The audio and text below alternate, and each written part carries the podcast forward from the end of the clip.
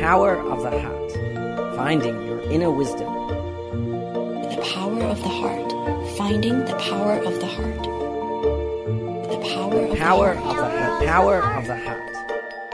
让我们寻回心的力量。The power power of of the the heart.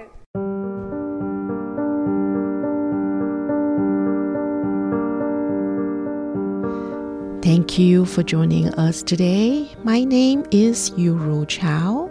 You are tuning in to The Power of the Heart on Da Ai Radio. Dharma Master Deshu, thank you for joining us today. How do we find our salvation?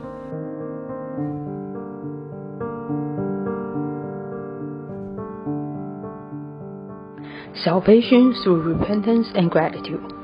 After the outbreak of the COVID 19 virus, which quickly spread throughout the world and became a pandemic, Dharma Master Yan said that this pandemic is a warning to us mankind, and we humans should awaken to its warning and learn the grand lessons the pandemic brings us. One of the grand lessons is repentance and gratitude. This re- pandemic gives us a chance to self reflect. Master says, Let us quickly raise our heads, put our palms together, look up at the sky, and seek repentance. We also need to lower our heads and express our gratitude to the land. The sky and land represent Mother Nature. Nature provides us favorable weather and clean air. Land provides us with crops, medicine, and resources to sustain our lives. Our existence depends on Mother Nature. She has given us so much, yet we've forgotten to be grateful to her. Instead, we let our desires go out of control and do whatever we please. In the process of fulfilling our desires, we pollute the air and damage the earth. For this, we ought to repent. Master says, as soon as we repent, there is a chance for our salvation. Living on earth, we should follow nature's laws. As humans have desires and needs, we should tap into our innate wisdom in deciding what we need and take only what we need. When we keep our desires in check and refrain ourselves from using too much resources, we can coexist and live in harmony with all living beings on earth.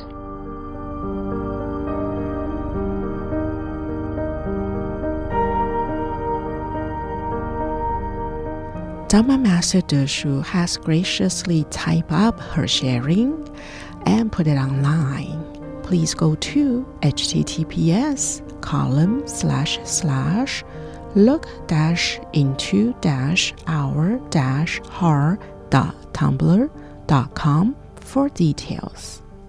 In our program today, we'll listen to reading of a book by Dharma Master Shi Zhenyan named A Second and a Lifetime from page 136 to 140.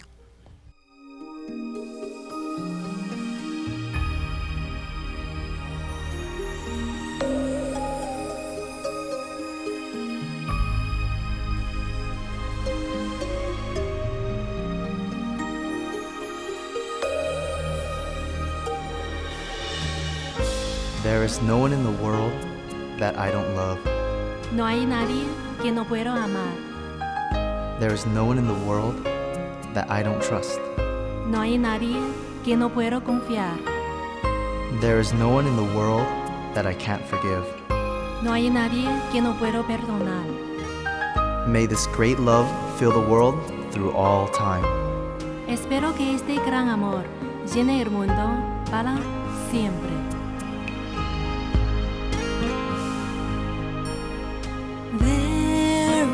There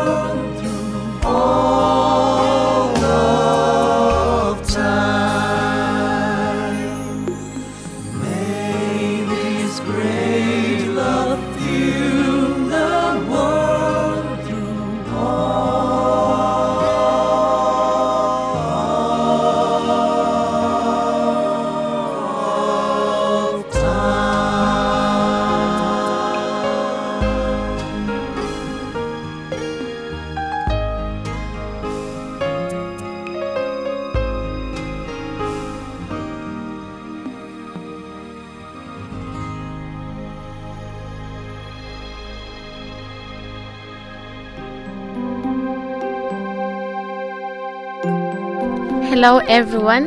My name is Nondumiso Ayanda Mazibogo. I am from South Africa, Ladysmith. My favorite Jingsi aphorism is A good thought generated in one second, if maintained, can become the direction and purpose of a lifetime. This teaching from Master Jian helps me to realize that goodness can take one a long way. It does not really matter how much time is taken to generate and put together a philosophy, but it only takes mindfulness and faith to find direction and purpose of a lifetime. May wisdom and, and inspiration be with you always.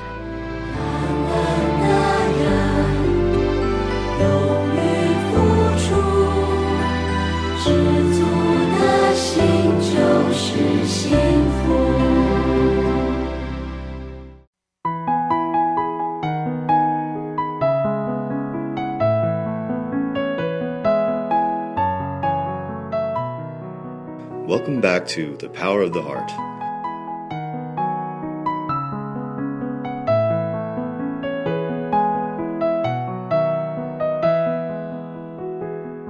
A Second and a Lifetime by Shi Zhenyan. Page 136. The Blessings of the Elephant Lin Wang. When we uphold the five precepts, we can be reborn as human.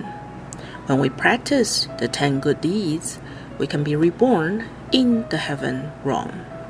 In the heaven realm, however, we cannot attain Buddhahood. Buddhahood can only be attained in the human realm. Therefore, since we have attained human form, we must put in effort to uphold the five precepts. Take good care of our hearts and minds, widely form good affinities, be understanding of others, give of ourselves, and cherish every affinity we may, as well as continue to form good affinities. In the morning volunteer assemblies I once mentioned, as Buddhist practitioners, we must learn to have right understanding and right views. We must not deviate in the direction of our love. Everyone has love in their hearts, but to love in the right way without deviating is the only way to form a strong power of goodness. Look at the example of how the elephant Lin Wang received the well wishes from so many people to celebrate his birthday. For an animal in a zoo to be treated with such kindness was indeed a blessing. However, with people treating him so nicely, if the elephant had understood what was happening, perhaps he might have felt helpless. thinking that he would be unable to give anything back in return. So, as Buddhist practitioners, we must cultivate both blessings and wisdom. In this way, we will prevent ourselves from falling into the animal realm. Being in the animal realm, no matter how blessed they are, are still in a helpless situation. We must put our human existence to good use so as to maintain our human form again in future lifetimes. Most importantly, we must uphold the five precepts. The five precepts are the causes for attaining human form. If we can be firm in upholding the five precepts, we will not lose our human form. Moreover, if we want to transcend the Saha world, we must practice the ten good deeds. Practicing these allows us to be reborn in the heaven realm. If we want to be a prosperous and kind hearted person, we must uphold the ten good deeds, as these are the causes to become heavenly beings. The five precepts are the causes to become human. If we can put effort into upholding these, we can be reborn as humans, which is also good. As long as we uphold thoughts of goodness, we can continue to have a loving heart. In this way, we are creating blessings. Moreover, we will also have the wisdom to help others. These are good opportunities to put the Buddha Dharma into practice. There is a saying in heaven, there is no Buddhahood to be attained if we are born in heaven. Although we may enjoy all the blessings of the heaven realm, we do not have any opportunities to engage in spiritual practice and attain Buddhahood. If we want to attain Buddhahood, we can only accomplish it in the human realm. This is why we must earnestly practice self discipline and uphold the five precepts. We should take good care of the love in our hearts, widely form good affinities, be understanding, and give of ourselves. When we cherish all affinities, we will naturally form good affinities at all times. Then, after we die, we can come back again to this human realm to engage in spiritual practice, and we will face no obstacles. If we can always practice understanding, our minds will be free of afflictions, and thus we will be replete with wisdom. In this way, we are cultivating both blessings and wisdoms.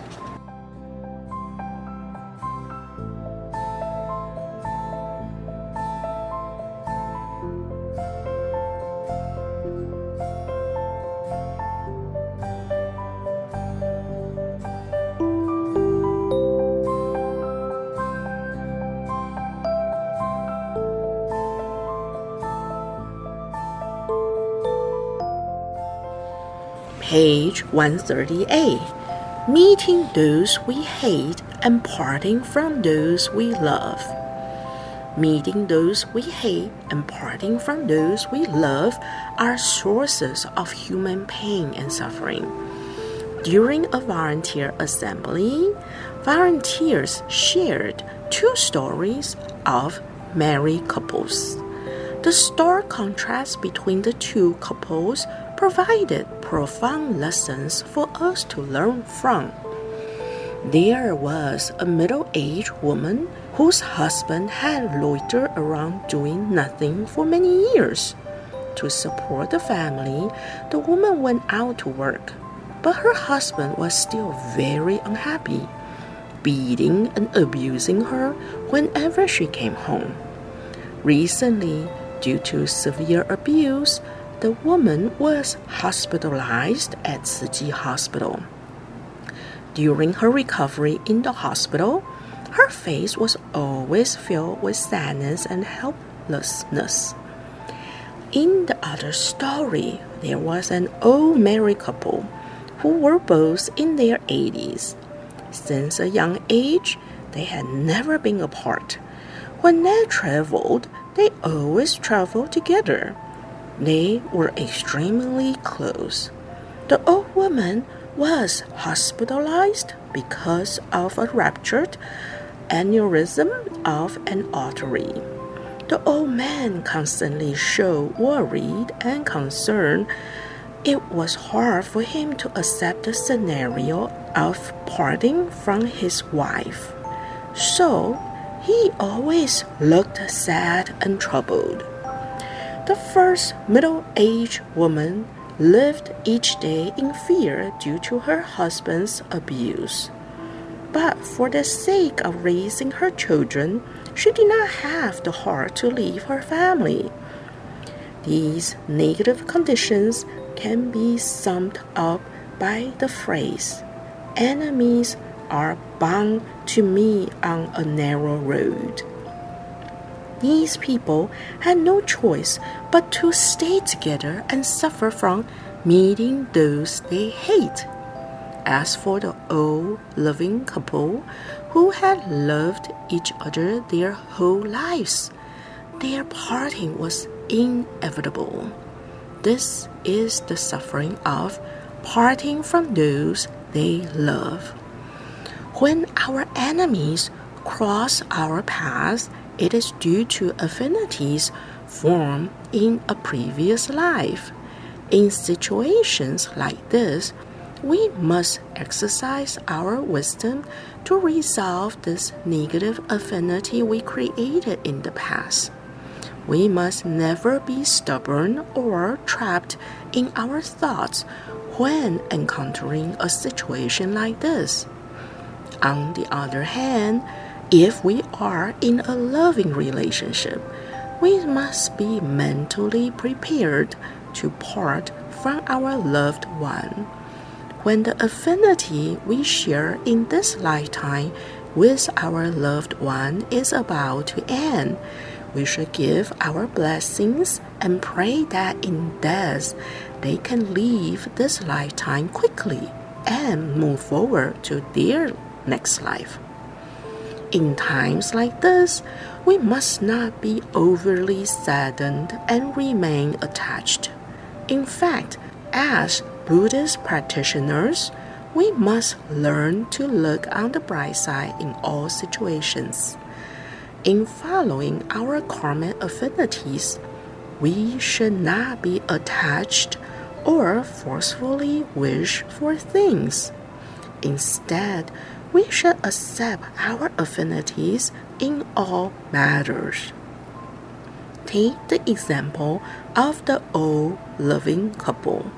They loved each other deeply and did their duty in raising their children, and they had built a very happy family. However, is such a life sufficient? Although such a life is very fortunate, it is very ordinary. Like a bird flying across the sky, no trace is left we must realize that coming to the world in human form is very precious and not easy at all. But how many of us actually do realize this? And how many of us can put our hearts into finding the meaning of life? How many of us can fully manifest our capacity to benefit humanity? Most people only know about indulging in food, drink, fun, and pleasure, pursuing fame and wealth, and frittering their lives away. The Buddha continually inspired us to cherish our precious human existence and clearly understand the true meaning of impermanence. Seizing our present affinities and opportunities to benefit others and leave deep footprints in this world is the true meaning of life.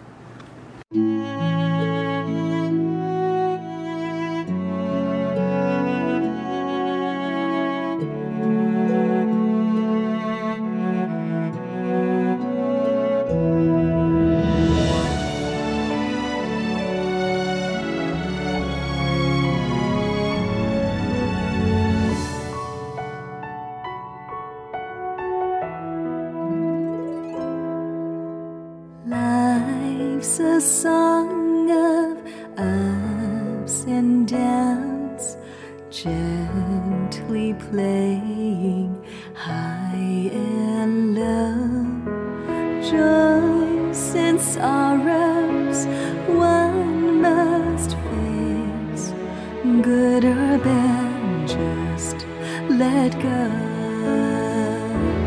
Life can't hold on, life can't turn back. I have your love on rugged paths. Finally now I realize your words were meant to care. I search and call for you, but you are gone.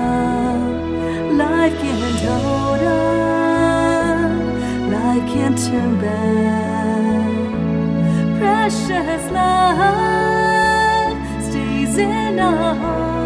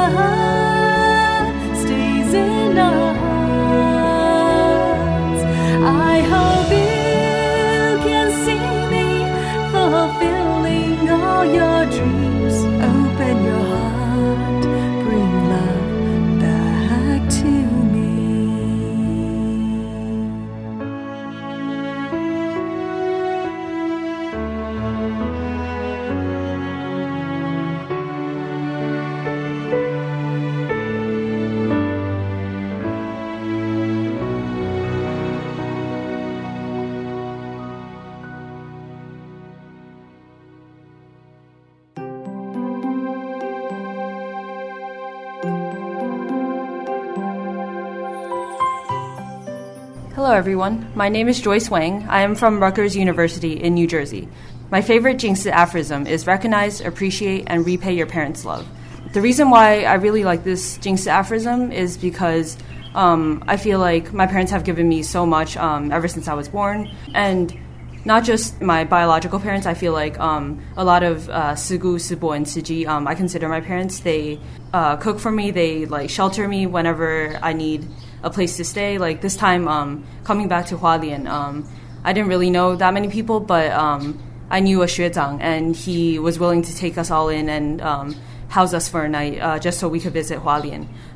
So I think, uh, like, all, my, all the people I consider my parents, they've shown me so much in life. they've given me so much. Uh, so I feel like um, without them, I wouldn't be able to be where I am today. Um, so I think it's important to um, give back, uh, give back what they gave me. May wisdom and inspiration be with you always.